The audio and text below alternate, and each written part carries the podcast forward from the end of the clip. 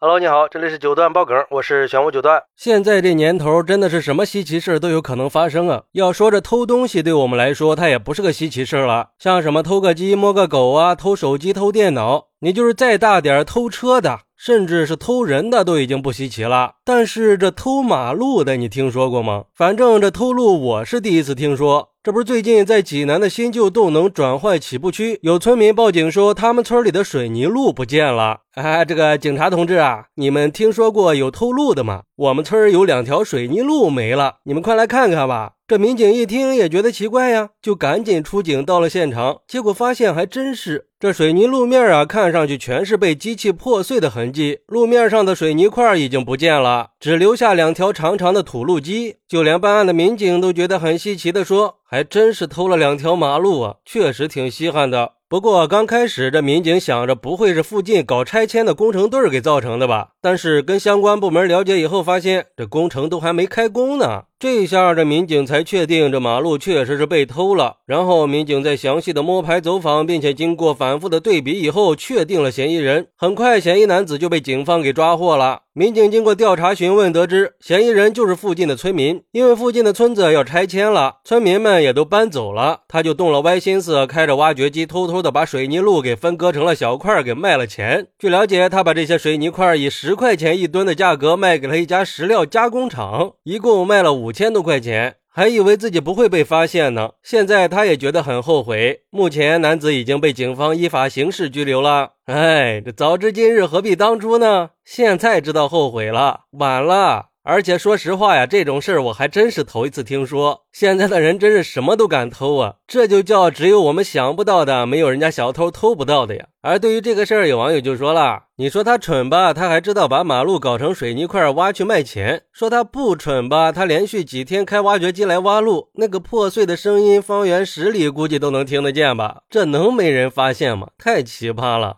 真是前所未有的盗窃方式啊！而且这偷路这种行为也太出格了吧？咋想出来的呢？简直就是犯罪界的天花板呀！这得亏是没有梯子上太阳呀，要不然这太阳都得一块块的给挖回来当煤球吧？就问这世界上还有什么不能偷的呀？实在是服了。关键是我一直还以为这些破水泥块还要花钱请人给拉出去倒掉呢，没想到它还能卖钱。不过也有网友说，其实这偷马路已经不是第一次发生了，前几年在江苏南通也发生过一次。说白了就是无利不起早，肯定都是有利可图的，要不然也不会费这么大劲儿去偷路了。在工地上，就连砖渣子都能卖钱，别说是这个了。要知道，在工程里有一种材料叫破路石，主要用途就是在处理路基的时候可以替代片石，而且还挺值钱的。而对于这个事儿，有律师认为，从男子被警方刑事拘留来看，说明他非法获利的金额已经达到了刑事犯罪的程度。从法律角度来看，偷水泥路属于盗窃罪。根据刑法的规定，盗窃价值在五千以上的就属于刑事犯罪了。而水泥路作为固定资产，在价格上肯定远远的超过了五千，所以构成盗窃罪肯定是没跑了。哎，我觉得律师说到点子上了。不过还有一点儿，就是男子的犯罪性质还可能会很严重的。这个要取决于量刑的时候是根据男子的获利金额，还是两条马路的建设成本了。这两个区别是很大的。那马路的建设成本那是非常巨大的，而获利只有五千块钱。你说这要是按照建设成本的话，那得多少年呀？所以不管怎么说，偷盗这种行为都是不可取的。而且盗窃它不分大小，这俗话说不贪不占，活得安心嘛。更何况这天网恢恢，疏而不漏的，千万不要心存侥幸，干出让自己后悔一辈子的事儿。更别说是偷走两条水泥路这种离奇的行为了。你说你连偷水泥路这么麻烦的事儿你都干得出来了，为什么就不愿意把这些精力拿去干点正事儿呢？这下好了吧？偷鸡不成蚀把米，成了别人茶余饭后的谈资不说，还把自己给送进了监狱，后悔都没用了，就是不知道这监狱的铁窗还会不会被他给偷了呀？